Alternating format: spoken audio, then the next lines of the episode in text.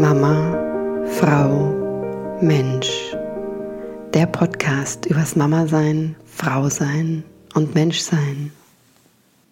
Herzlich willkommen zum Mama, Frau, Mensch Podcast. Mein Name ist Marianne Kreisig und ich freue mich sehr, dass du zuhörst. Dating Quickies Nummer 8 und heute spreche ich darüber, warum es spirituellen Menschen oft schwerer fällt, einen Partner zu finden, beziehungsweise warum sie sich schwerer tun, einen Partner zu finden. Und ich habe mich auch selbst lang gefragt, ja, warum ist es denn so? Sowohl so auf mich selbst schauend, ja, warum fällt mir das oder fiel mir das so schwer, einen Partner zu finden? Aber auch, ja, einige Freundinnen in meinem Freundeskreis, wenn ich mir sie anschaue und dachte mir, das kann doch nicht sein, tolle Frau, attraktiv, lustig, humorvoll, ähm, ja, wieso, wieso findet sie denn niemand? Und dann gibt es aber was Zweites, ja, was ich auch festgestellt habe, immer und immer wieder in, ich nenne es mal spirituellen Kreisen. Ja, also es ist für mich, also ich, ich mag dieses Wort Spiritualität tatsächlich nicht mehr gerne, weil es äh, oft die Menschen, die es benutzen, für mich nicht wirklich spirituell sind. Ja, ähm, ich hoffe, deswegen wird dieser Podcast jetzt nicht zu verwirrend.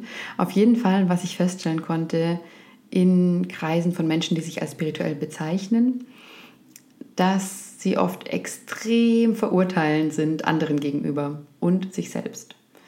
Also zum einen, und das ist was, was mich ja tatsächlich immer sehr gestört hat, wenn ich mit Menschen unterwegs war, ja, die mehr aus so einem, ich sag mal, spirituellen Hippie-Kreis waren, war es auf der einen Seite immer wunderschön, ja, es gab unglaublich herzöffnende Momente, tiefe Gefühle.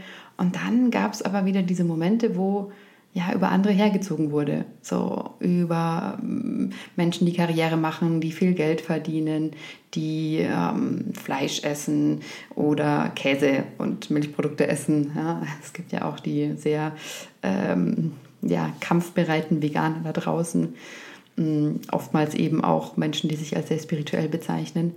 Und da ist immer so was mitgeschwungen von einer Überlegenheit, ja, von wir sind schon weiterentwickelt als die anderen und wir wissen, dass es, äh, dass man, ja, Geld macht nicht glücklich und so weiter und so fort.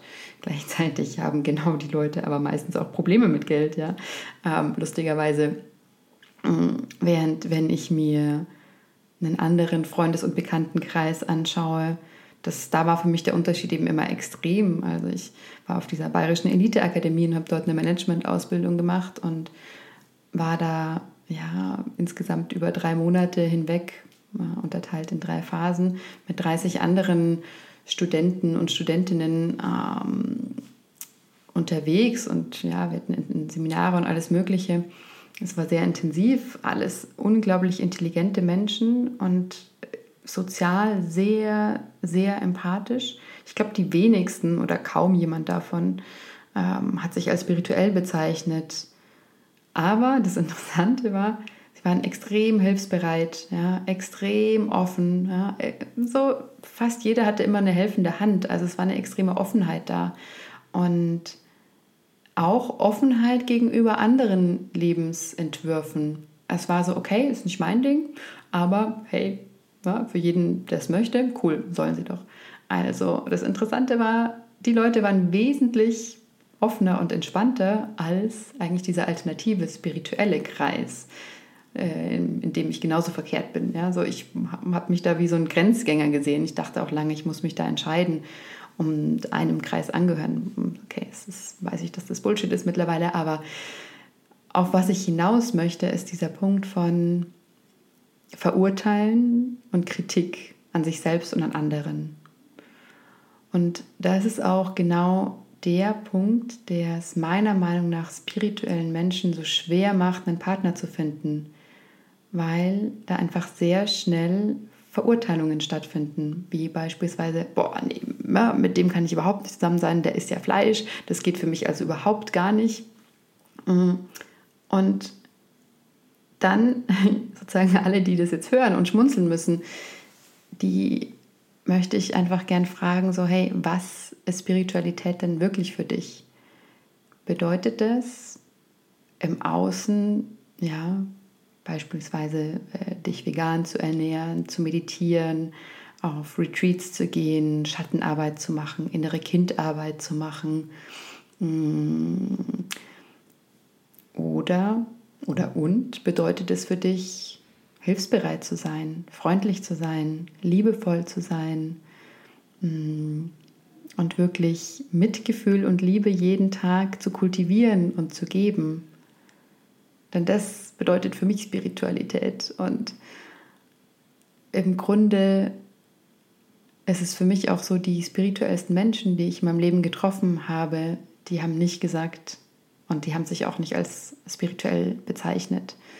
Die haben es ausgestrahlt, die haben so ein, ein unglaubliches Mitgefühl und eine Liebe für ihre Mitmenschen ausgestrahlt. Ja, die, das kam wirklich tief von innen und das war, mh, mm, ja, es gab keine Notwendigkeit, sich mit irgendwelchen Dingen, die man tut, ja, im Außen, ob das eine bestimmte Ernährung ist oder eine bestimmte Art von spiritueller ähm, Praxis. Äh, es, also es gab keine Notwendigkeit, das in den Vordergrund zu stellen. Das war überhaupt nicht wichtig. Und interessanterweise die meiner Meinung nach spirituellsten Männer, denen ich begegnet bin auf meiner Dating-Reise in den letzten Jahren, waren Männer, die das nicht in ihrem Profil geschrieben hatten. Es waren aber Männer, die ganz viel zu geben hatten.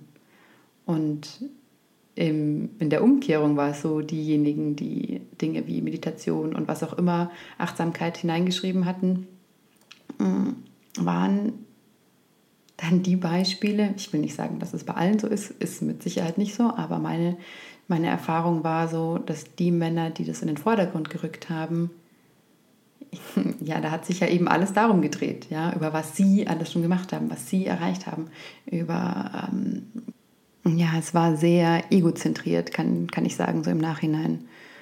Und daraufhin habe ich mich auch tiefer hinterfragt, ja, was will ich denn eigentlich? Will ich jemand, der täglich meditiert und auf Retreats geht und ähm, sich vegan oder wie auch immer ernährt? Oder möchte ich einen Mann, der Liebe geben kann, der hilfsbereit ist, der freundlich ist, der Mitgefühl in sich trägt für seine Umwelt, der neugierig ist, ja, der auch einfach bereit ist, sich Dinge anzuschauen, die er vielleicht noch nicht kennt. Und ja, meine, meine Entscheidung ist ganz klar auf das Letztere gefallen.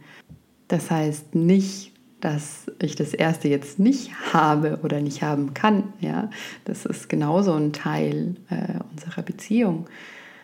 Aber ich habe mich klar entschlossen auf meiner Datingreise, dass mir bestimmte Dinge wichtiger sind als andere.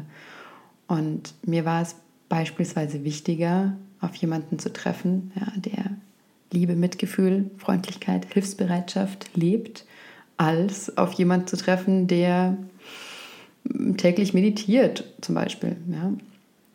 Und das ist natürlich die Entscheidung eines jeden Einzelnen. Aber ich möchte dich wirklich dazu auffordern, dich selbst zu fragen, was ist Spiritualität wirklich? So, was ist Spiritualität im Kern? Was macht es für dich aus? Und dich auch ehrlich zu fragen, hm, verwechsel ich da vielleicht nicht ein paar Sachen? So bin ich vielleicht ein bisschen zu dogmatisch mit dem einen oder anderen.